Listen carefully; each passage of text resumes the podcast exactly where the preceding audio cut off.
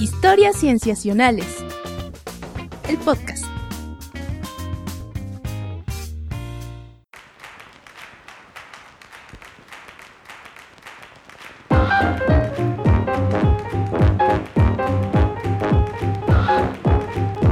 Bienvenidos a Historias Cienciacionales. Una vez más estamos grabando para ustedes para traerles aquello en la ciencia que nos ha preocupado, interesado, inquietado o asombrado en todo lo que se ha publicado o salido a la luz recientemente.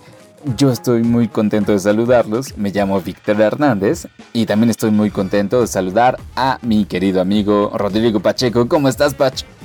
Hola, ¿qué tal, Víctor? Muy bien, muchas gracias. Igual contento de volver a platicar otra vez de las noticias científicas que más nos llamaron la atención o que más movieron o simplemente lo que sucedió en la ciencia en estas últimas semanas. Exacto, exacto. Que en esta ocasión no vamos a contar con nuestra querida Sofía Flores, pero sí tenemos una invitada. Tenemos una invitada, Patch, y déjame presentarla. Ella es Alejandra Fonseca y estamos muy contentos de que esté con nosotros. ¿Cómo estás, Ale? Hola, hola, muy bien. Muchas gracias por la invitación. No, hombre, gracias a ti. Platícanos un poco de ti. Ok, bueno, yo estudié física, eh, pero mis inquietudes siempre han ido como más enfocadas a los temas ambientales y pues he hecho cosas de divulgación y comunicación de la ciencia eh, a lo largo de varios años ya. Y um, ahorita me encuentro trabajando en la Secretaría del Medio Ambiente de la Ciudad de México. Fantástico. Está buenísimo, sí, sí, sí. Eh, digo, hay eh, caminos en las carreras científicas, hay un montón. Y siempre está padre que tengamos varias voces que se dediquen a muchas cosas distintas, pero creo que una cosa en la que coinciden es el interés por compartir lo que vamos conociendo. Aquellas cosas de las que nos vamos enterando y que nos gusta compartirlas en cualquier modo de comunicación de ciencia posible. Sin duda, porque aparte la curiosidad me parece que es gran parte un motor que nos une a todos en esta empresa que es la ciencia. Por supuesto. sí. Estoy completamente de acuerdo. Claro. Eh, así es que, bueno, pues te agradecemos justo por eso, ¿vale? Muchas gracias a ustedes también. Buenísimo. Muy bien, entonces, si les parece amigos, vamos a comenzar este episodio.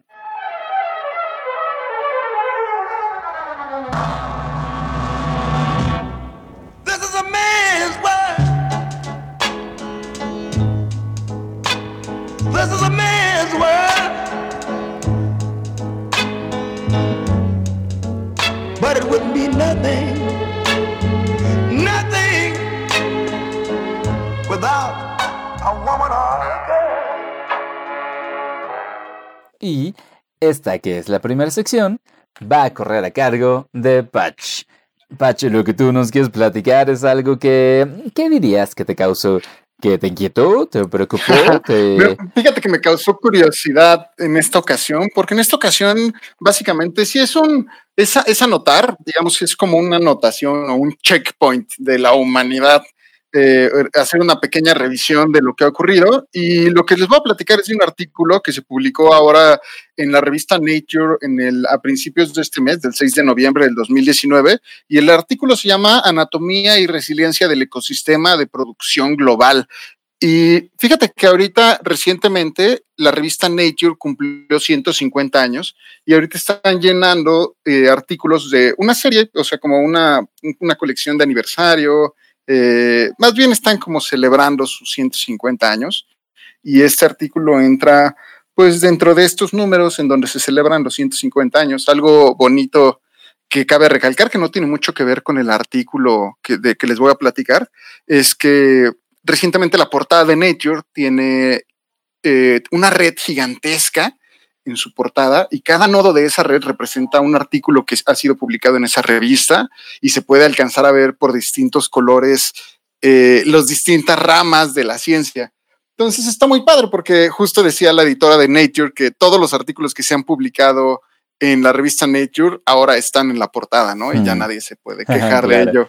Y a ti que te encanta la visualización de datos. Sí, ¿eh? sí Seguramente que eso te ayudó. Sí, sin duda, y sobre todo porque platicamos hace unos ayeres, eh, a principios del año, sobre esta como el hecho de qué caracteriza a los principales nodos de una red, eh, a los principales nodos de esta red de, científica, pero en este caso no recuerdo la cantidad de artículos, pero te hacían una revisión de millones y millones de artículos que habían sacado de la red de Web of Science, que es este como hub en donde puedes revisar todos los artículos indizados que se han publicado. Eh, y vaya, ahí explicaban, ahí platicamos un poco de qué es lo que, es lo que caracterizaba los grandes artículos de, ciencia. Entonces, pues está bonita la, la, portada y también pues los invitamos si no han escuchado ese episodio y les interesa saber qué caracteriza a los principales nodos de la red que forma las, revistas, los, los, artículos indizados que producen los científicos, pues es muy interesante. Pero lo que les voy a platicar ahora es justo de este artículo que lo publican pues varios miembros de este eh, Centro de Resiliencia de Estocolmo, que a mí se me hace, este Centro de Resiliencia de Estocolmo se dedica mucho a revisar eh, los cambios drásticos y cómo está cambiando el mundo para aumentar, cómo, cómo está sucediendo, cómo está ocurriendo este cambio global en general y qué podemos hacer para enfrentarlo. Entonces es un poco, yo, yo siempre me lo he imaginado como el centro del fin del mundo, porque pues justo, pues revisan esto, ¿no? En esta crisis que estamos viviendo de la que no nos cansamos de hablar, pero no porque nos, o sea, sí me interesa mucho el tema y me parece muy interesante, pero vaya, no podemos dejar de hablar porque siguen saliendo y saliendo artículos bastante interesantes y muy pertinentes. En este caso, lo que hacen, y la razón por la que digo que es muy interesante, es porque hacen y plantean cómo es el sistema de producción literalmente producción de alimentos o de producción tal cual de biomasa global. Y lo que plantean es que la demanda de biomasa, o sea, cosechable, es muy, muy alta. O sea, y cuando hablo de biomasa cosechable, lo que ellos se refieren es lo que comemos, los combustibles, las fibras que utilizamos, pues ejercen toda esta demanda y esta compra y estas necesidades de, de materia, ejercen una demanda gigantesquísima en los ecosistemas. Y satisfacer esa demanda se ha logrado transformando los ecosistemas que conocemos y es gran parte eh, causante del cambio global del que vivimos. Entonces, pues muchas veces pensamos que, pues normalmente estas cosas ocurren a escala local, pero si vas sumando y sumando y sumando todos estos cultivos que se van haciendo, pues entonces es, es una esa escala global los cambios, pero su magnitud es completamente global. Ponen algunos datos muy interesantes, como por ejemplo que el 75% de los hábitats terrestres están alterados y de este 75% alterado, 40% es una alteración agrícola. Y dos terceras partes, por ejemplo, de los bosques boreales son para producción maderable. Entonces, estamos ejerciendo impresionantemente sobre estos ecosistemas este peso para nuestras comodidades, llámese vivir. Entonces, por ejemplo, en el mar, el 90% de las pesquerías están sobreexplotadas. Esto ya lo habíamos también hablado un poco con Patricia Balmanera cuando platicamos del reporte del IPBS, que, sacó este gran, este gran reporte que anunciaba el peligro de la, del millón de especies amenazadas. Eh, pero vaya, no son datos, no son datos realmente nuevos. Y justo por eso decía de la revisión, porque justo conglomeran, lo que propone este artículo es conglomerar y darnos cuenta de este cambio que estamos ejerciendo. Entonces, por ejemplo, la demanda eh, de estos, de estos de, estos, de, esta materia, pues va a estar incrementando y conforme incrementa, pues obviamente ejerce una mayor presión en el ecosistema. Y también esta, esta producción se está intensificando desde hace ya un siglo, más o menos, eh, poquito más de un siglo de hecho, se ha intensificado con la industrialización. Eh, y pues en paralelo, o sea, en paralelo a esta intensificación, la globalización ha provocado que estos sistemas estén o nosotros mismos estemos más conectados eh, a, todos los niveles. o sea, el hecho que nos estén escuchando, tú que nos escuchas en el podcast, pues nos estás escuchando quién sabe qué parte del mundo y, y, estamos conectados. pero esto no solo se limita a las conexiones, por ejemplo, de que estamos platicando, etcétera. Esto se refiere a que toda esta materia, pues, es intercambiable y estamos intercambiando un montón de mercancías Y vaya, este como ecosistema de producción de la materia que, que, que, abarca la comida, el combustible y la fibra, todo a nivel global eh, produce lo que estos, eh, estos autores llaman la producción global ecosistémica, que por sus siglas en inglés le llaman el GPE. Y, eh, y en este contexto de esta producción global ecosistémica, ellos dicen que la resiliencia, el concepto de resiliencia puede ser como una columna vertebral para, eh, o un marco conceptual que puede encaminarnos a una mayor sostenibilidad. Y entonces, lo que hacen es describir la anatomía del GPE y describen tres ángulos o tres perspectivas con las cuales construyen este, este, de esto de lo que hablan, que es la conectividad, la diversidad y la retroalimentación.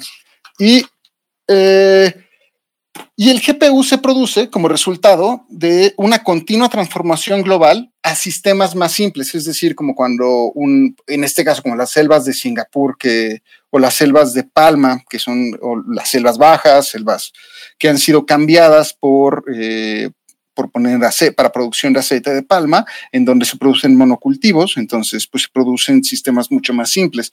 También eh, es, el GPU es el resultado de un incremento de la intensificación y dependencia eh, de entradas humanas, de inputs humanos, es decir, que nosotros estemos echándoles fertilizantes, pesticidas, o sea, un control mucho más grande para aumentar la productividad. Y también de lo que hablo, de la conectividad de los mercados globales.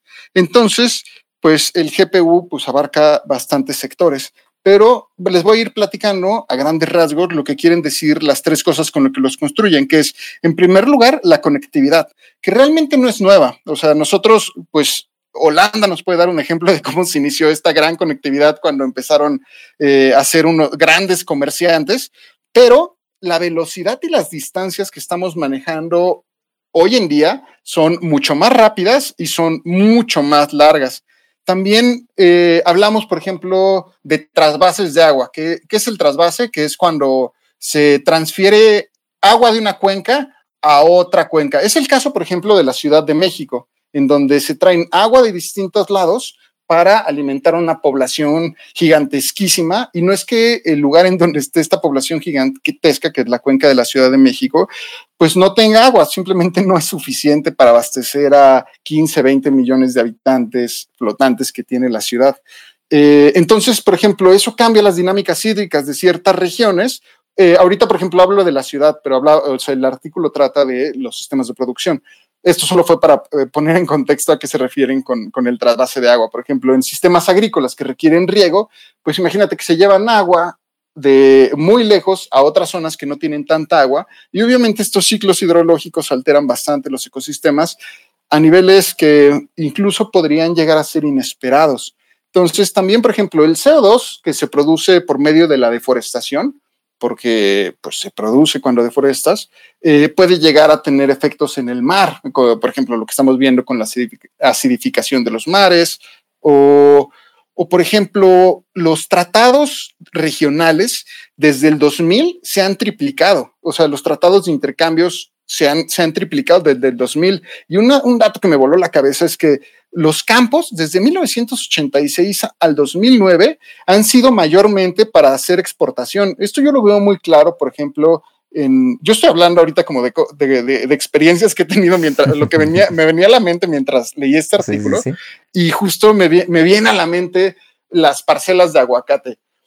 Eh, si ustedes han visto algo eh, imagínense que ustedes van a caminar, o sea, en Michoacán, Michoacán, uno de cada tres aguacates de todo el mundo viene de Michoacán oh. y es la mayor eh, producción. Pero eh, cuando tú te vas acercando, solo ves aguacate, es impresionante. Es como un bosque que solo tiene una especie que es aguacate y es muy impresionante ver hasta donde tu vista alcanza de aguacate.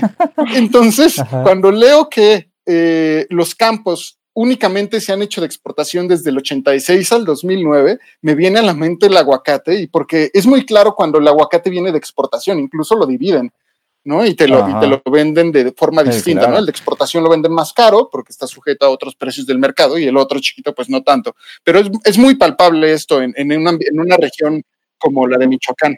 Entonces, por ejemplo, hablamos del aceite de palma que también, eh, pues justo cubre necesidades del primer mundo, como países europeos, Estados Unidos, China incluso, y provocan deforestaciones en selvas asiáticas. Y pues obviamente también incluyen a las transnacionales, esta gran interconectividad que hay entre estas transnacionales. Pienso en Bimbo, en toda la producción o el trigo y cómo regula esos precios también. Y también que permite este sistema, esta conectividad o este sistema, hemos promovido que haya pocos actores que dominen. Y, eso provoca que haya una preocupación por una homogeneización de los actores que juegan ahí. Eh, entonces, bueno, eso por un lado de la conectividad, esto es lo que se plantea. Ahora, de, si lo ves ahora desde la perspectiva de la diversidad de, esta, de este ecosistema de la producción global, eh, pues ha, llevado a una homogeneización y de, distintos cultivos. Por ejemplo, eh, los bosques pues son mucho más simplificados por la industria porque únicamente se, eh, se, colocan árboles de una sola especie. Esto es muy curioso porque muchas veces los, los, eh, programas de reforestación buscan, ofrecen muy pocos árboles y cuando vamos a un bosque conservado, realmente encontramos que un bosque no es una o dos especies, son un montón de especies interconectadas, pero justo si lo utilizas un bosque para producción maderable, pues solo te va a interesar un, un, árbol que sea rectito, que sea que, que crezca rápido, etcétera. y mm, esto, esto justo es lo que, lo que promueve la homogeneización. También, por ejemplo, los monocultivos en selvas, volvemos a la palma o, recordamos la, la, soya o el algodón eh, que llegamos a producir.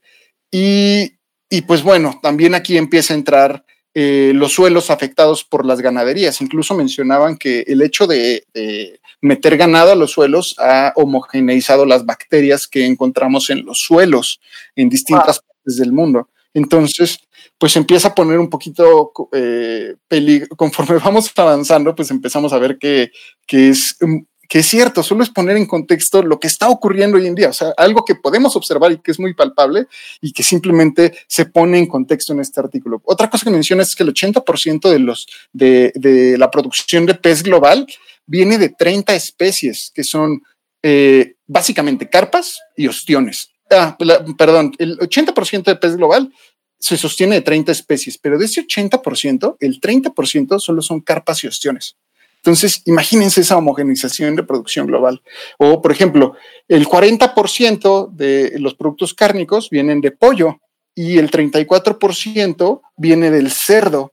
Entonces, pues nada más estamos metiéndole biomasa a solo dos especies en, ese, en, sistemas terrestres para producción de carne.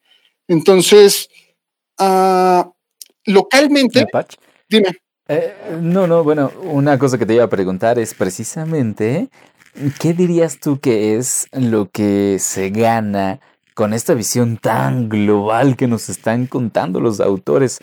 Porque es hacerle un zoom out gigantesco, pues a, casi a todo el planeta, eh, pero en particular a toda la civilización humana, digamos. Pues más bien, lo que se busca con este artículo básicamente es ponernos en contexto y sentarnos hacia la realidad. Entonces es esta visión de, por ejemplo, yo lo veo un poco tan, mm, quizá el, el, ejemplo no es tan bueno, pero me recuerda un poco, tal vez para facilitar el objetivo, es que lo que pasa aquí, por ejemplo, la, la migración de Centroamérica, que digamos pasa y hay aspectos sociales que se han ido alimentando a lo largo de muchos años, que llevan a la gente a migrar por sus condiciones de vida y buscan mejor calidad de vida en zonas más al norte y en países como por ejemplo de Estados Unidos.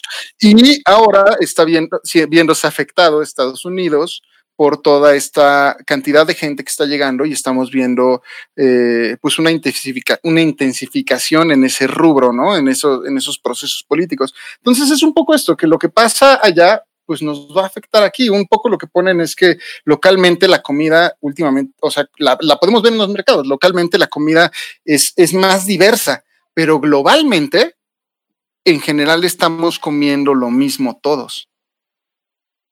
Entonces, eh, también se, se, promocionan eh, la producción de productos flexibles, como por ejemplo la soya, que puede ser vendida para los humanos y también puede ser vendida para el ganado. O la madera, que puede ser para producción de combustible, o puede ser para eh, producción maderable o para pulpa, por ejemplo. Entonces también se promueven este tipo de producciones eh, flexibles, como les llaman. Entonces, este por el aspecto de la, este por el rubro de la diversidad. Ahora, el último rubro de lo que hablan, que ya platicamos de la conectividad, de la diversidad, y ahora viene la retroalimentación, que es esto de que entre más conectado está este sistema, está debilitando las relaciones de retroalimentación de los sistemas. Ah, les explico un poquito más.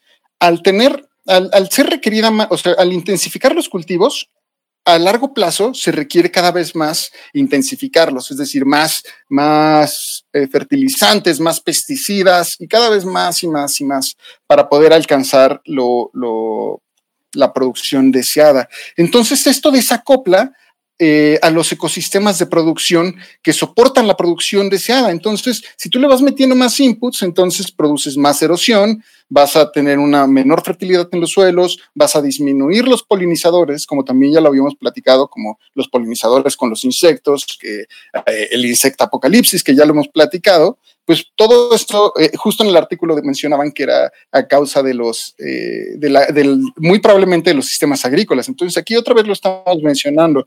O también, por ejemplo, el hecho de que se contaminen los acuíferos con todos estos fertilizantes que están eh, que están, que están que le estamos metiendo a las producciones de, de, biomasa.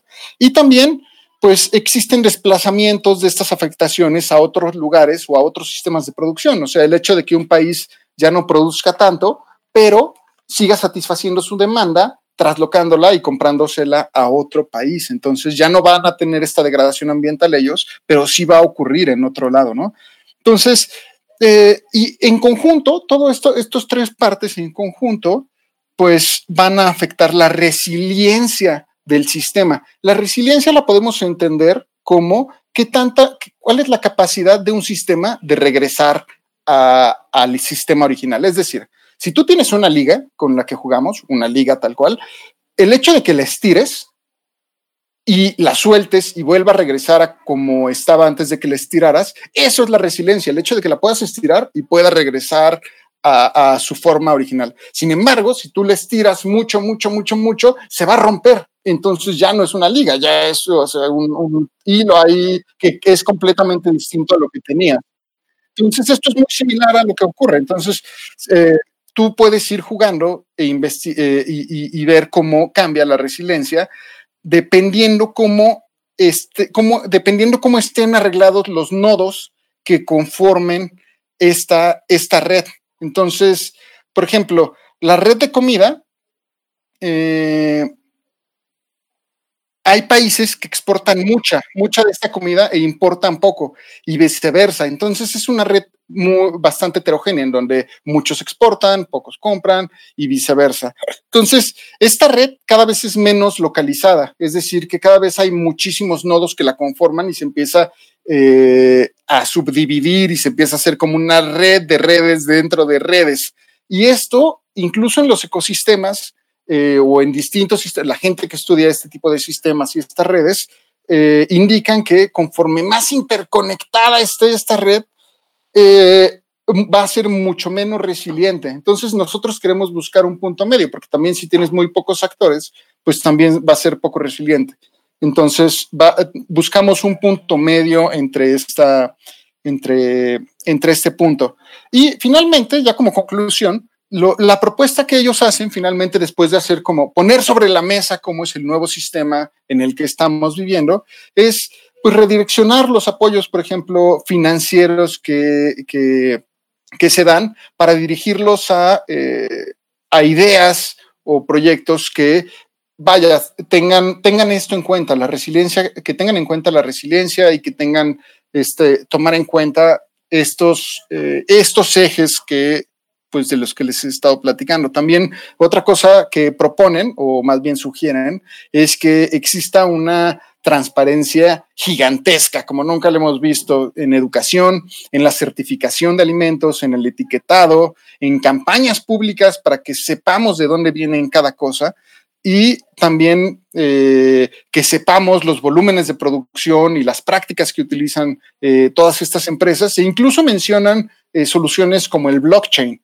que es una opción, pero pues como sabemos, bueno, si no les platico, que el blockchain Blockchain es este sistema de transacción en donde se tiene perfectamente bien el registro de cómo se intercambian, en este caso, en donde se inventó el Bitcoin.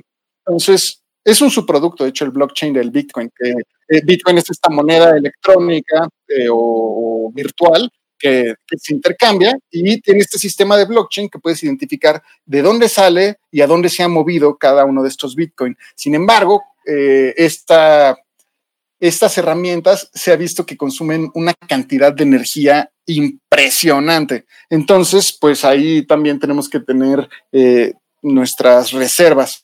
Y pues también obviamente que los actores que son muy importantes, como las ONGs, el gobierno, los científicos, etcétera, etcétera, pues pueden llegar a jugar un papel muy importante. Básicamente, a mí la verdad me parecen muy, muy bonitas sus propuestas en las conclusiones, pero vaya, es muy fácil decirlo a ponerlo en práctica.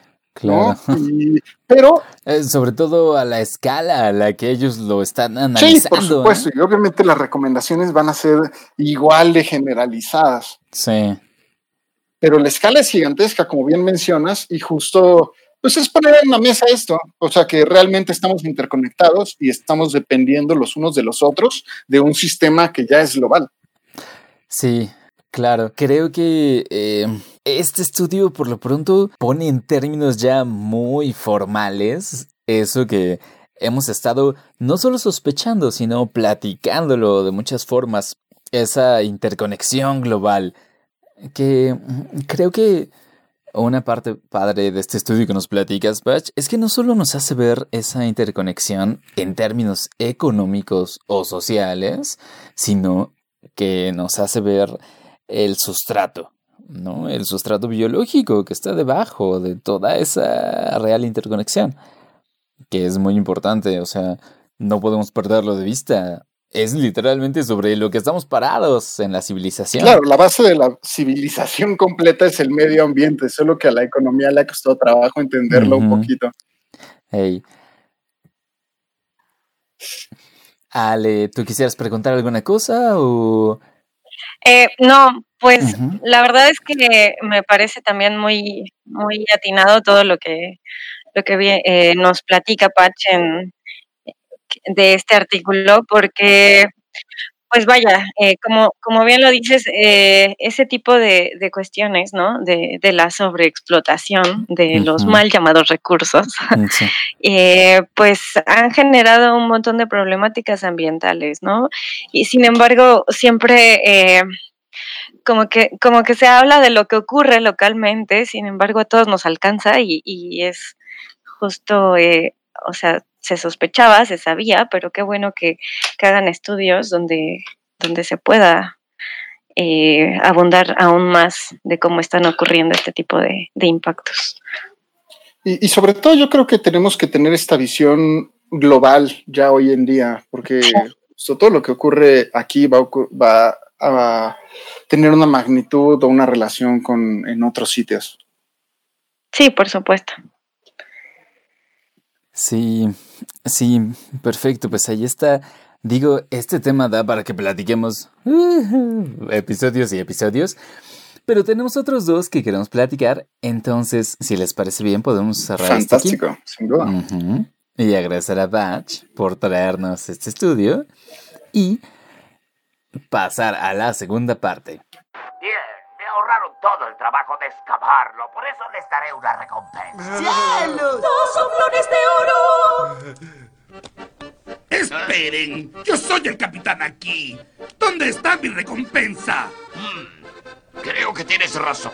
Toma algo por tu esfuerzo. Oro, oro, oro, oro. ¿Eh?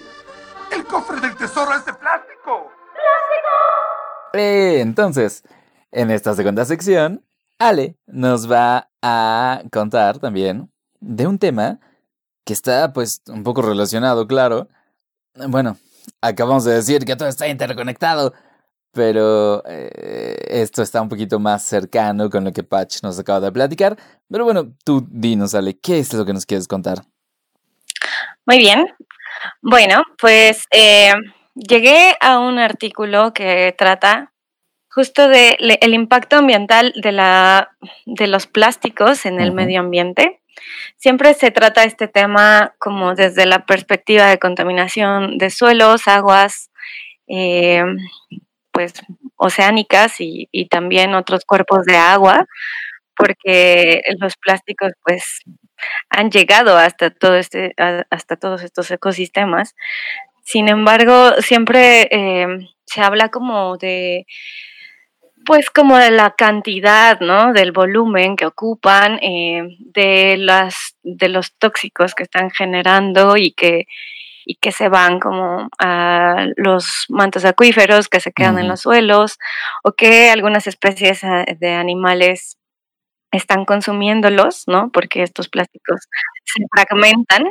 Mm, Sin embargo, no me había eh, encontrado con un estudio como este que les voy a platicar, donde habla eh, de cómo también estos plásticos aportan al, calentamiento global porque en su proceso de degradación producen eh, metano y etileno, que son gases de efecto mm. invernadero bastante fuertes, ¿no? En sus impactos. Entonces, eh, bueno, yo llegué a este, a, este artículo a través de una nota que leí, bueno, un par de notas que leí eh, de National Geographic y de, de, la, de las Naciones Unidas, del Programa para el Medio Ambiente. Y entonces, eh, bueno, pues resulta que en la Universidad de eh, Hawái hicieron justo unos experimentos en los que pusieron en condiciones ambientales eh, como regularmente se encuentran estos plásticos cuando no son reciclados o cuando no son tratados adecuadamente, sino que terminan en la calle, en el mar, en algún lugar así, eh, a la intemperie, digamos. Eh, pusieron diferentes tipos de plásticos en los suelos y también eh, los incubaron en agua, en agua salada del mar. Entonces eh, empezaron a medir sus emisiones a lo largo de, varios días, fueron 152 días. También tuvieron este tuvieron a bien, pues también este, poner tanto plásticos que ya habían sido expuestos a la intemperie como plásticos vírgenes de los diferentes tipos y pues para tener como un grupo control. Uh, o sea, que estuvieran recién producidos. Exacto. ok. Entonces eh, empezaron a darse cuenta que a partir del día 17 se comenzaban a disparar las emisiones de metano y etileno eh, pues principalmente. También se dieron cuenta de que se emitían otros, otros gases eh, hidrocarburos que también son contaminantes, ¿no? El asunto está que, eh, pues, no se sabe exactamente cuántos plásticos están a la intemperie en el mundo, ¿no?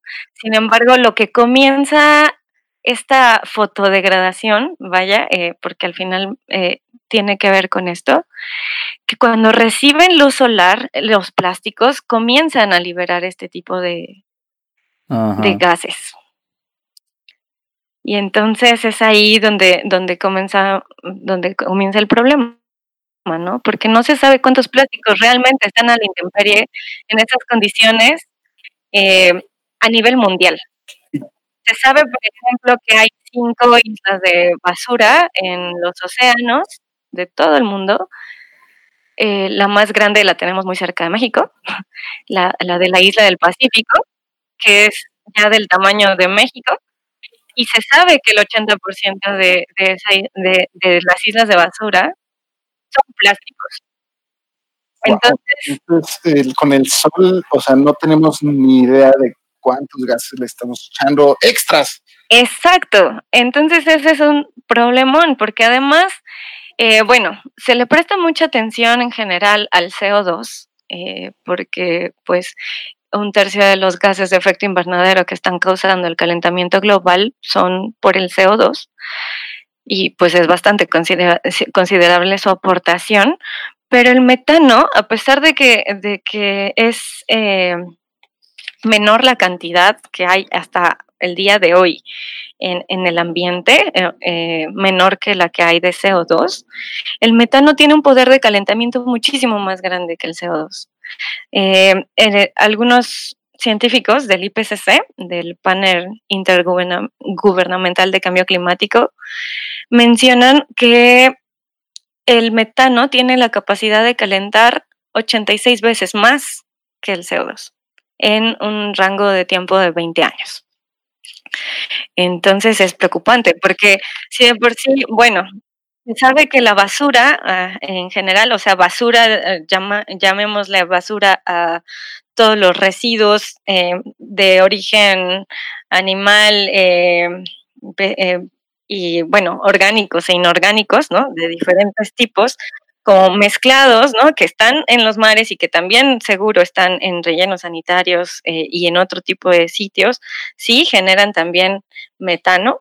Eh, los orgánicos en particular también se sabía que generan metano, pero sí, pero si no sabemos cuánto plástico hay flotando en el agua, eh, cuánto hay en los suelos, por ahí varados en cualquier lugar, pues es una aportación de metano que no se está tomando en cuenta y que a la larga puede causar muchísimos más problemas, ¿no?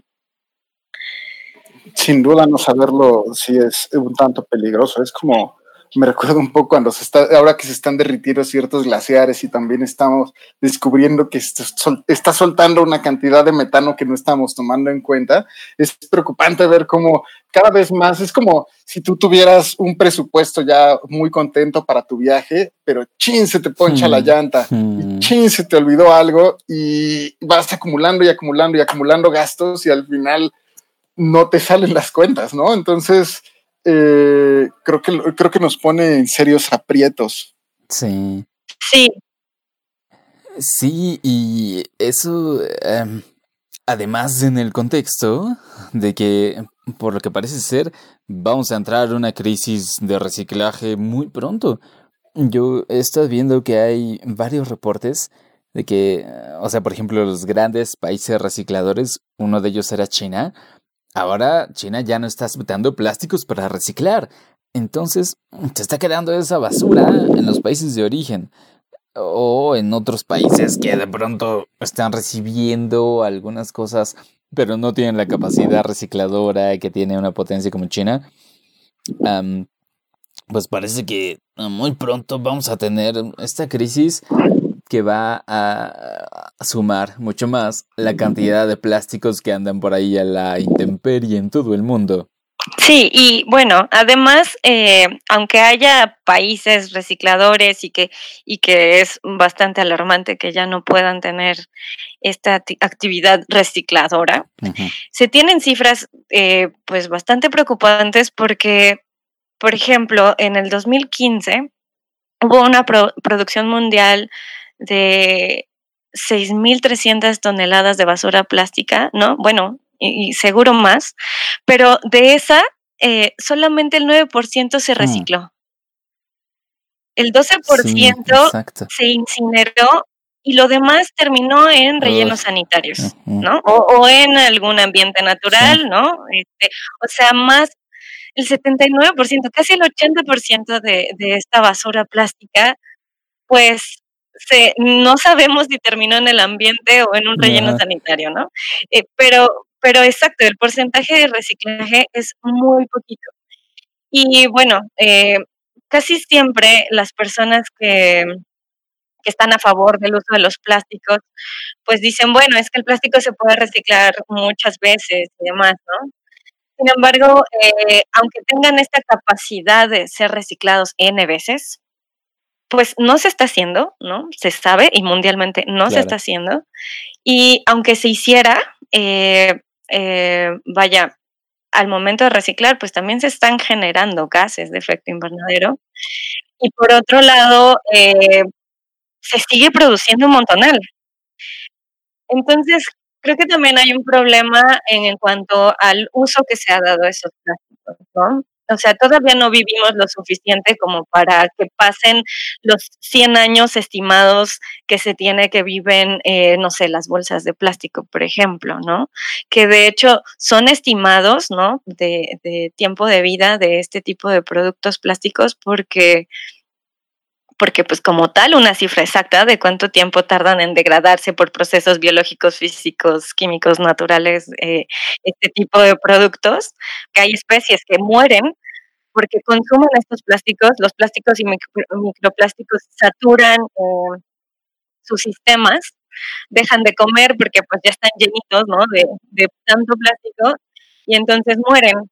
Sin embargo, eh, todavía no hay estudios que nos digan ¿Qué pasa cuando estos plásticos eh, entran al sistema humano?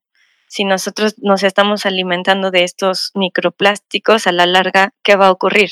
Siempre hay como eh, rumores, ¿no? De que son cancerígenos, de que producen cierto tipo de enfermedades que se relacionan quizás hasta con el Alzheimer, ¿no? Se- son al final eh, me parece que rumores, porque como tal, aún no hay estudios que revelen la verdad, ¿no? Verificado de, que, de qué está produciendo el plástico. Sin embargo, si vemos que están dañando a otros, a otros animales, ¿no? Por ser consum- bueno, por consumir estos microplásticos, seguro nosotros también nos van a dañar, ¿no? Pero bueno, sí. Sí, sin duda, sin duda nos, nos van a, sin duda tiene un efecto. Vaya, somos organismos que también podemos llegar a ser afectados por estos plásticos y a la larga, como bien dices, pues no mm, habrá que ver qué va a pasar. Sí, claro. Y bueno, eh, lo que me parece, bueno, de, este mismo estudio que, les estoy platicando, mencionan que además el polietileno, ese del que están hechas las, las bolsas de plástico de súper, Las malditas bolsas de plástico. esas justamente, aun cuando no estén, o sea, si una vez que ya recibieron por primera vez la radiación solar y comenzaron a emitir estos gases, aun cuando ya no estén re- recibiendo radiación solar, siguen emitiendo estos gases. Entonces, digamos, esta degra- fotodegradación y esta emisión de gases de efecto invernadero por los plásticos inicia con la luz solar, ¿no? Una vez que les da la luz solar, y al menos en este tipo de plásticos ya no paran, ya no paran de emitir. Y cada vez emiten más. Y bueno, no solo esto, también, eh, aparte de metano y etileno, también liberan eh, etano, sin la M al inicio, y propileno, que también este, pues son gases hidrocarburos que también nos dañan y que tienen interacciones con otros elementos que están en la atmósfera. En particular, por ejemplo, eh, reaccionan con, bueno, incre- incrementan concentraciones de, monóxido de carbono, que pues también sabemos que, que afecta mucho a la biodiversidad y a los ecosistemas. Ujú. Sí, claro. Ay, sí, o sea, por si nos hiciera falta una razón más para aborrecer los plásticos. Sí, Eh, aquí tenemos una más que, que probablemente ni siquiera lo sospechábamos, pero pues que puede ser muy grave. sí, claro. Y bueno, eh, pues en una entrevista justamente que de, de la nota que leí, una becaria postdoctoral eh, decía que justamente eh, parar la producción sería como un buen comienzo. Mm, Muchas personas, como les digo, pues están en contra de esto, ¿no? Porque hay eh, obviamente eh, intereses, ¿no? Claro. Ahí metidos en la producción de estos plásticos, porque pues la producción de plástico en todo el mundo eh, pues forma parte del Producto Interno Bruto de cada uno de los países. Y bueno, sería una pérdida económica bastante fuerte. Pero, eh, vaya, si no, se, si no se detiene esto, y siguen acumulándose estos plásticos que ya sabemos que se reciclan muy poco y que muchos otros terminan en, en, en el ambiente, pues simplemente estamos eh, haciendo más grave el problema y así, ¿no? Sin, sin medirlo y sin saber qué tanto nos va a afectar. Yo, Eh, yo, yo respecto a los plásticos, a mí realmente no, no me gusta tanto satanizarlos, es una perspectiva muy personal que Sí. simplemente debemos de aprender a utilizarlos, porque Sí, los por plásticos supuesto. solo uso son sumamente catastróficos. Sin embargo, el hecho de que yo pueda llevar un topper o una botella eh, bien hecha de plástico en donde pueda yo tomar mi agua, pues vaya, puede llegar a ser una muy buena herramienta para poder reducir mi consumo. Sin embargo, como bien dices, pues hay muchos intereses de por medio que, eh, y una industria que hemos construido al respecto, alrededor de ello, y ahora eh, pues es un elefante gigantesco que es- es- está siendo muy complicado de tenerlo. Claro, y como bien dices, ¿no? La verdad es que tiene mucho que ver con eh, una actitud personal ante cómo utilizas ese tipo de productos. Porque, pues, una bolsa de plástico, sabiendo que su tiempo de vida es de más de 100 años, pues con una sola podrías eh, utilizarla cuántas veces, ¿no? El asunto es de que hay una cultura de uso y desecho eh, ya como muy generalizada de muchos años atrás, que es muy difícil de, de modificar eh, esta, este hábito y bastante mal, malo, ¿no? Por, por estos son de un solo uso, ¿no? Porque llegas, usas tu bolsita unos minutos y luego pues, la metes a la bolsa de bolsas, ¿no? Y luego se te Ay, sí. olvida que tienes millones de bolsas de bolsas, ¿no? En tu casa y luego dices, ah, no, ya, este necesito espacio y entonces en vez de llevarla y reusarla cada vez que vas a comprar algo, pues acumulas y acumulas y al final ya no sabes qué hacer con tantas y las tiras, Mm, ¿no? No, sí. Y entonces ese, ese mal uso que se, que se ha dado, pues es el problema eh, en sí, ¿no? Porque si todos tuviéramos como esta conciencia de, ok, va, voy a comprar, entonces planeo mi compra y entonces voy a comprar carne, voy a comprar queso. Ah, pues me llevo mi bolsa y si no, eh, me llevo mi topper. Eh, me voy a comprar un cafecito, pues me, me llevo mi termo. Eh, pero no, eso no pasa, ¿no? Siempre nos agarra desprevenido, así como, como que, ay, se me antojó un café y pues chin, ya, te lo venden en unicel, te lo venden en cartón, lo que sea, pero te lo venden también, eh, este, y te ofrecen la cucharita de plástico, ¿no? La tapita de, del vasito, que también es de plástico y que igual, este, lo usas unos minutos y, y- y se va a la basura. Entonces, más bien, pues sí, creo que tiene mucho que ver con el uso que se le da, estoy muy de acuerdo con eso, pero si seguimos produciéndolos, ¿no? ¿Qué va a pasar con todos estos que ya están producidos? Es, es ahí donde, donde creo que eh, también es muy importante eh, entrarle como, como a esta investigación, ¿no? Porque dices, ok, ya, si de por sí están generando un buen de contaminación en mares, en suelos y demás, eh, pues de este tipo, ¿no? De, de que hay animales que lo están consumiendo y, y- que están ocupando también ya un volumen muy grande estos, estos plásticos, ¿no? En el ambiente, pues todavía están aportando más al cambio climático que de por sí pues ya estamos como a tope con esta situación de, de, la, de que se están elevando pues la temperatura global. Entonces como que hay que parar, ¿no? Y, y hay que eh, darle solución a este asunto, eh, transformando hábitos, claro, pero también eh, parando esta producción. Bueno, es, es mi opinión personal, claro. pero bueno, pues sí, esto es, esto es lo que les quería platicar. Súper. Sí, no, está muy bueno, muy interesante y muy importante, Ale.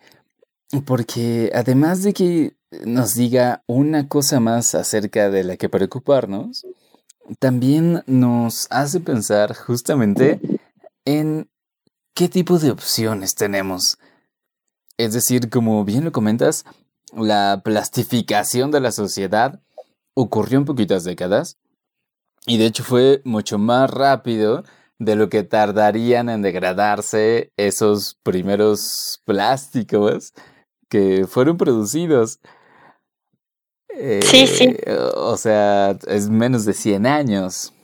Eh, la economía, esta plastificación de la economía, de la sociedad y todo, como que no hemos aprendido a lidiar con esa gran caja de Pandora que liberamos. cuando comenzamos a hacer una producción tan, tan masiva y un uso tan, tan indiscriminado, ¿no? Quizá tampoco consciente. Al principio, claro, no lo sospechábamos tanto, pero ahora sí nos damos cuenta. Entonces, ahora el simple hecho de pasar por unos pasillos de supermercado y pensar que tanto de eso que está ahí, los empaques, todo, eh, realmente es basura. Solo no lo consideramos basura porque no están ya en la basura, pero el paso que va de que estén en el anaquel a la basura solo es que pagues por ellos, que abras el empaque y ya pasa directamente. Entonces son pasillos llenos de plástico de basura. A mí, a mí me gustaría agregar también que pues muchas veces uno piensa que tienes que cumplir con A, B, C, D y E para ser como el mejor ambientalista posible. Sin embargo, uh, hoy en día, pues más bien tenemos que hacer lo que podemos tener al alcance. Y muchas veces, pues si nos cuesta mucho, si nuestro estilo de vida, nuestro ritmo, nos es muy difícil cambiar este tipo de, de hábitos, pues cambiarlos lo más que puedas hacer el esfuerzo en lo pequeño que puedas hacer para poder reducir este consumo. Y sí, obviamente no se le quite el peso, las responsabilidades a las grandes empresas de detenerlo. O, los, este, vaya, todo, todo, todo, todo el sistema en el que vivimos. Sin embargo, eh, pues podemos hacer como bien dices, dejar de tener esta bolsa de bolsas y mejor eh, tener tu, o tus bolsas de un mejor plástico o de tela, de, que bien luego se dice que la tela no es lo mejor por el, porque si todos tenemos bolsas de tela, pues otra vez entramos en un problema similar, pero eh, podemos buscar otras alternativas para reducir este consumo y yo creo que también las pequeñas acciones individuales de cada uno pueden llegar a ser muy, muy fuertes, como por ejemplo recién leo que una empresa de lácteos, que olvidé por completo su nombre, ah. recién anuncia que se está quedando en bancarrota porque la gente está prefiriendo eh, eh, alternativas vegetales. Entonces, pues por ejemplo. Sí. Entonces, pues. Sí. Solo.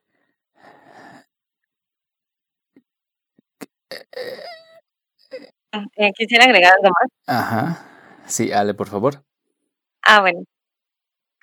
Sí, bueno, acerca de la sustitución de los plásticos por otro tipo de materiales, eh, me parece que, que, sí es importante también mencionar que, eh, por supuesto, una bolsa de tela quizá no sea completamente la solución, que quizá también podría traer otro tipo de problemas. También he leído que que cuando se compra y se lleva productos vegetales en ese tipo de bolsas, pues también como no se le, no se lava, ¿no? Constantemente esta bolsa y así también mm. eh, las mm, personas, eh, al menos en Francia, han tenido problemas de salmonela, ¿no? Por estar utilizando eh, bolsas, bolsas de tela en vez de bolsas de plástico. Pero el detalle ahí no es, o sea, no es de, ay, chin, entonces ya, pues mejor, ¿qué uso, no? Y entonces te metes en un conflicto pues no.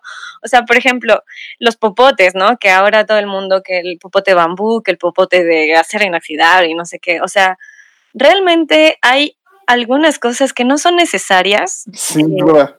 Y que entonces, este, pues dices, ¿para qué te estás buscando una alternativa así de otro material y así eh, y tal? Si realmente no lo necesitas, ¿no? O sea, los popotes son para personas que no pueden masticar, que no, o sea, que tienen problemas severos de salud y que no pueden eh, ingerir alimentos, eh, digo, para ellos se hicieron, ¿no? Entonces, como que realmente nosotros necesitamos popotes, como que hay que preguntarnos también eh, cómo podemos consumir de manera más responsable y si la forma en, lo que, en, la, eh, en la que nos ofrecen ciertos productos es la mejor, ¿no? Porque también podemos comprar a granel, llevar nuestro topper lavadito, limpio y, demás, y pues no estamos consumiendo ni generando más plásticos eh, pues residuales, ¿no? Pero bueno, pues también no se trata de, sustituir por sustituir. Eh, hay que pensar y hay que reflexionar también en los hábitos de consumo, sobre todo. Exacto. Pues me parece que nos quedamos definitivamente con esta, esta reflexión, con replantearnos y reconsiderar nuestros hábitos. Muchas gracias, Ale, por traernos este tema. Muchas gracias a ustedes por la invitación. Me dio mucho gusto estar acá. Sí, gracias. Bueno, no nos estamos despidiendo, claro. Tenemos un tema más que queremos platicar. Gracias. Eh, así es que pasemos entonces al que sigue.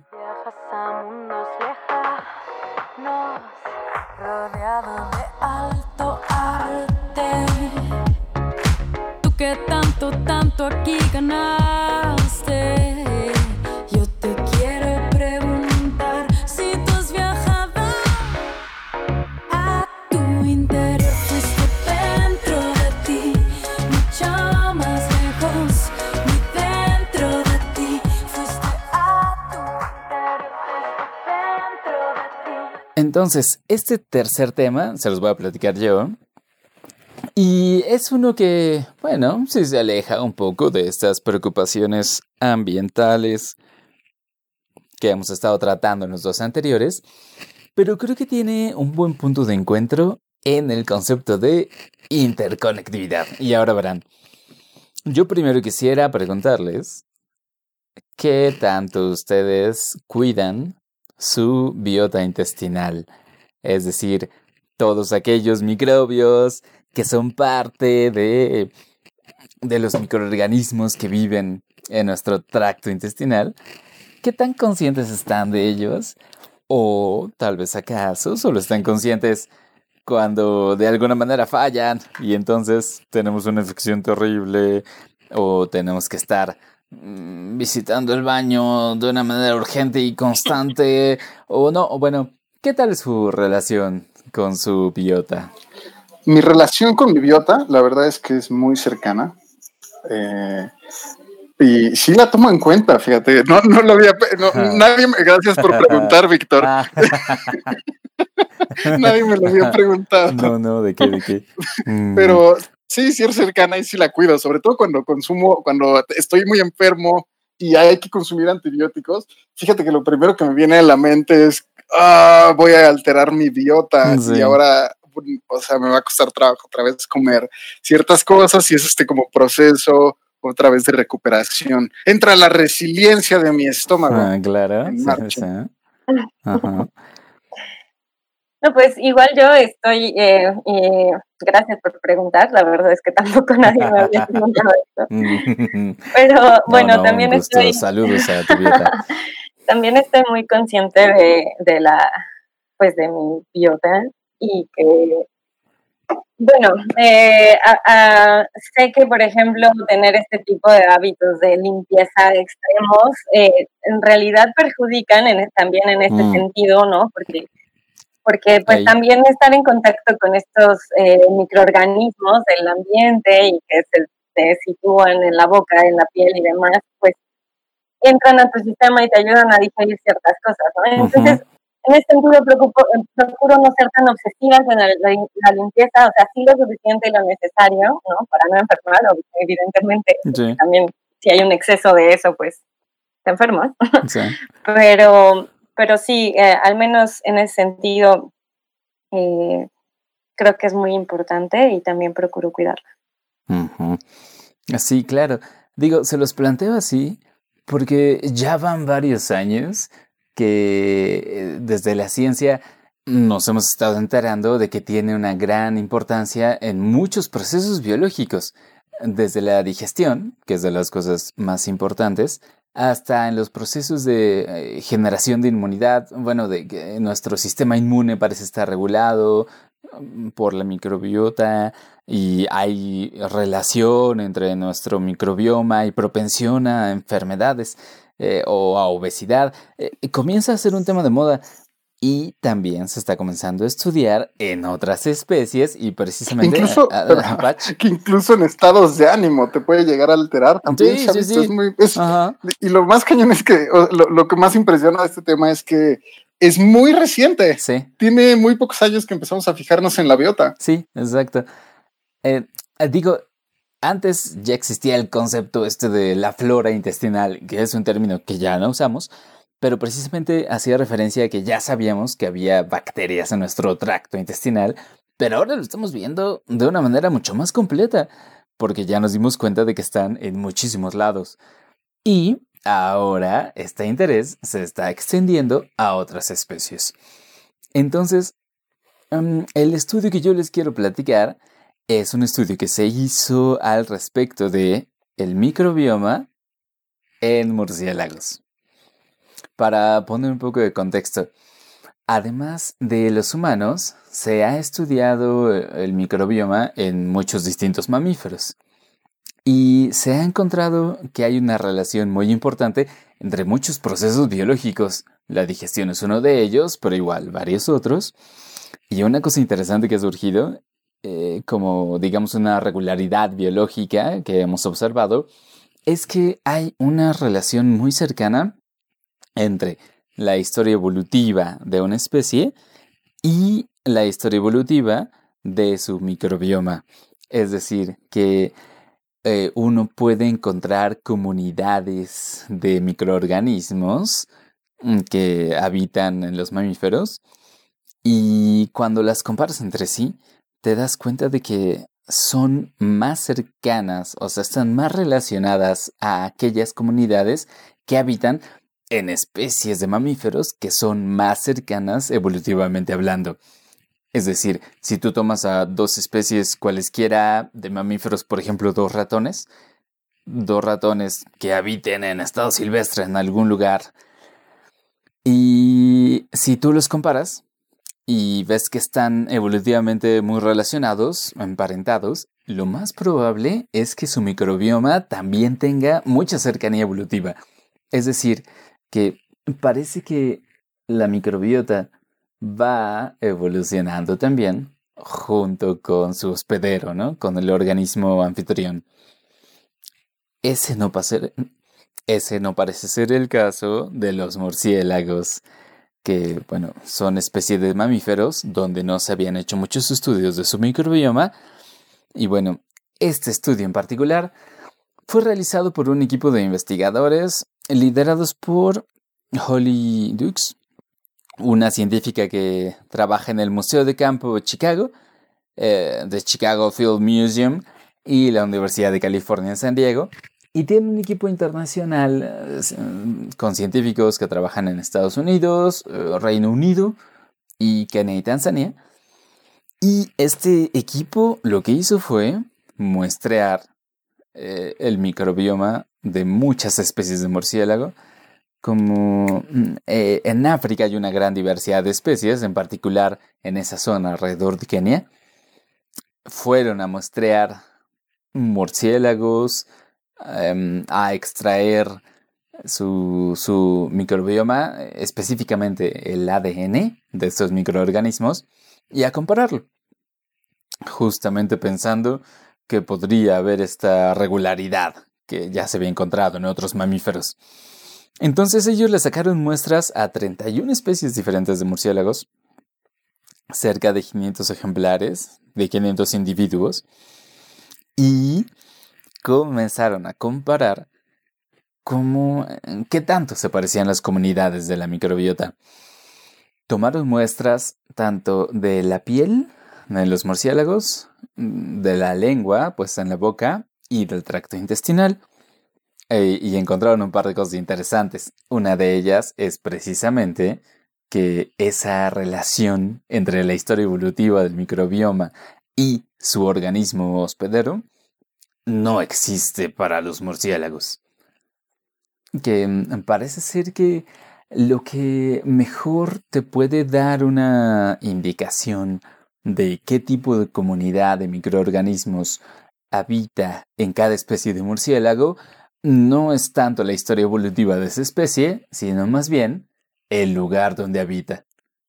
E, es decir, eh, qué tipo de comida es a la que tiene acceso, qué tipo de otros organismos son con los que está interactuando y eso, eh, todo lo que compone el lugar donde habita, es lo que mejor predice qué tipo de comunidad de microbiota vas a encontrar en Eh, ellos. a, a mí me Ah, suena, perdón, Vic, a mí, a mí me suena un poco lógico incluso porque pues muchas veces eh, incluso puede haber un cambio con la dieta, ¿no? En, en nosotros y me imagino que Sí, claro. eh, entre distintas especies de murciélagos que habitan en distintas zonas, también se empieza a hacer esta, sim- incluso podríamos llamarla simbiosis, ¿no? Entre, sí, seguro. somos Ujú, superorganismos y si Definitivamente. y si nos originamos o estamos más bien nos adaptamos y nuestra historia evolutiva está bastante relacionada a una región, yo mi hipótesis también sería que estarían definidos por estas regiones. Sí, claro. Eh, o sea, eh, uno lo puede pensar así porque también nos ocurre a nosotros, como bien lo dices. Eh, un cierto tipo de alimento puede que le guste más a un cierto tipo de bacteria que tengamos y entonces esa bacteria aumenta sus números y la composición de la comunidad cambia. Pero digo, por eso es que es interesante esta otra regularidad, ¿no? Que lo que parece ser que define a grandes rasgos el microbioma es la historia evolutiva. Es decir, que el microbioma que has estado heredando de tus ancestros. ¿Qué hay que decir? Pues el microbioma se puede her- heredar a través de el parto en los mamíferos, ¿no? Por las comunidades del tracto vaginal o a través de una interacción boca a boca, madre-cría, que hay muchos mamíferos que alimentan a su cría literalmente boca a boca, entonces Ah, ahí ya estaba es como pensando en hereda. otra cosa, Víctor. No, no, no, boca a boca, pues. Eh, ajá. Pero los murciélagos también lo hacen, ¿no? Cuando están unos enfermos. Ay, perdón. sí. Entiendo que cuando hay murciélagos enfermos, eh, otros murciélagos que, que fueron a buscar alimento les convidan de ese alimento que trajeron, ¿no? Y se los pasan de boca a boca. Pero qué raro que el microbioma no, no esté No como evolutivamente Tan relacionado. relacionado, sí. Sí, exacto. Digo, eh, esa es como parte de las cosas interesantes. Lo que ellos explican es que puede deberse a un par de cosas. Una, que los murciélagos, a diferencia de mamíferos del mismo tamaño, tienen un intestino más corto. Es como la tercera parte de los mamíferos del mismo tamaño, como los roedores. Tienen un tracto intestinal mucho más corto. eh, en parte porque si lo tuvieran más largo sería más pesado, sería un poco más estorboso para volar. Em, eh, entonces, con ese tracto más corto, digiere mucho más rápido y probablemente eso también determina qué tanta microbiota pueden tener adentro y mantenerla adentro. Y la segunda cosa es que son organismos precisamente que vuelan. Entonces, podemos pensar en eso como que les da mucho más acceso a muchos más aspectos, a mucho, a, una gran dimensión de, de, de- de aspectos de su hábitat, ¿no? Están en contacto con muchas más cosas que son fuente de microorganismos. Eh, los autores lo describen de la siguiente manera. Tú puedes estudiar la misma especie de murciélago en cinco sitios distintos y no van a tener la misma comunidad de microbiota en ellos, sino que va a haber cinco comunidades muy particulares según el sitio donde habitan. Y bueno, este estudio yo se los quería platicar precisamente porque eh, ilustra mucho una máxima que usamos mucho los biólogos y que creo que no le gusta mucho a otros científicos e incluso a algunos biólogos tampoco les gusta, pero es que es que la biología a veces parece estar llena de excepciones. Vamos encontrando ciertas regularidades en aspectos biológicos y de pronto encontramos algo que no va con esa regularidad que nos hemos topado. Pero pues eh, ocurre en la naturaleza, esas excepciones son hechos. Quizá la, las- Ajá, quizá la regularidad es que es irregular. sí, ajá, exacto. Sí, que con eso que tenemos que lidiar un chorro, ¿eh? Todo el tiempo. Los Pero está padre, ¿eh? Porque pues a través de esas irregularidades pues se encuentran cosas muy novedosas y, y, y- y que alimentan a la ciencia también. Le dan más que estudiar. No, sin duda, claro. Este estudio me gustó por eso y también porque está ampliando ese interés en la microbiota, no solo a la microbiota humana, sino a la de muchas otras especies y van apareciendo cosas interesantes. Sin duda es bastante interesante y también, eh, pues justo empezarle a dar como una nueva, o sea, todavía más perspectiva a la biota, que influye el hecho de que todas estas especies tengan una distinta biota, ¿no? ¿Qué nos podría indicar esta irregularidad eh, en términos ambientales o incluso de la fisiología de estos organismos? Eh, y también en un mundo cambiante, ¿cómo sería eh, estos cambios, cómo podrían llegar a ser eh, afectados los murciélagos? Sí, claro. Sí, definitivamente. Pues eso es. Esa es, Muchas amigos, gracias, Víctor. este estudio. No, gracias a ustedes. Y bueno, con esto entonces, creo que podemos dar comienzo al final de este episodio de. Historias Cienciacionales. Agradecemos, por supuesto, mucho a Ale, Alejandra Fonseca, por haber estado con nosotros. chicos. Gracias, Ale. Me dio mucho gusto. No, a nosotros también. Y queremos preguntarte si te gustaría dar algún método de contacto, alguna, bueno, no sé, alguna cuenta de alguna red social o algo, quizá que quien esté interesado en platicar contigo sobre estos temas también pueda escribirte o si quieres promocionar algún blog, alguna obra de divulgación, este es el momento. Bueno, pues ahorita están en construcción estas, estos blogs y estos med- medios de divulgación. Sin embargo, eh, en mi correo de pueden, pueden preguntarme lo que gusten. No, no tardo más de dos días en responder los correos. Entonces, eh, Ujú. los paso es alejandra.fvr arroba ciencias.unam.mx Ajá. y de verdad cualquier cosa que, que quieran preguntarme con todo gusto los atiendo ahí Fantástico. Pues ahí lo tienen amigos que escuchan. Lo anotamos entonces. Y eh, bueno, para nosotros, Patch, en nuestras cuentas personales. Ajá. A mí me pueden encontrar en Twitter como arroba pachecovv. A ti, Víctor. A mí como arroba Víctor Rogelio en Twitter también. Y bueno, nos pueden escribir por supuesto al Twitter de Historias Cienciacionales que es arroba cienciacionales todo con C o a historiascienciacionales gmail.com.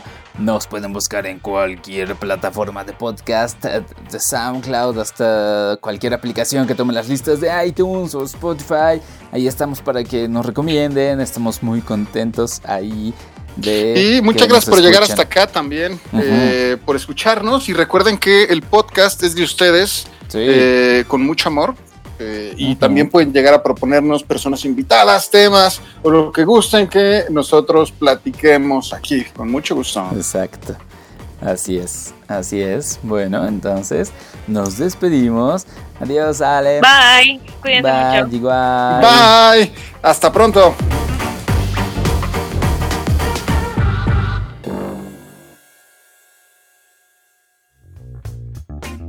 Esto fue Historias Cienciacionales, el podcast.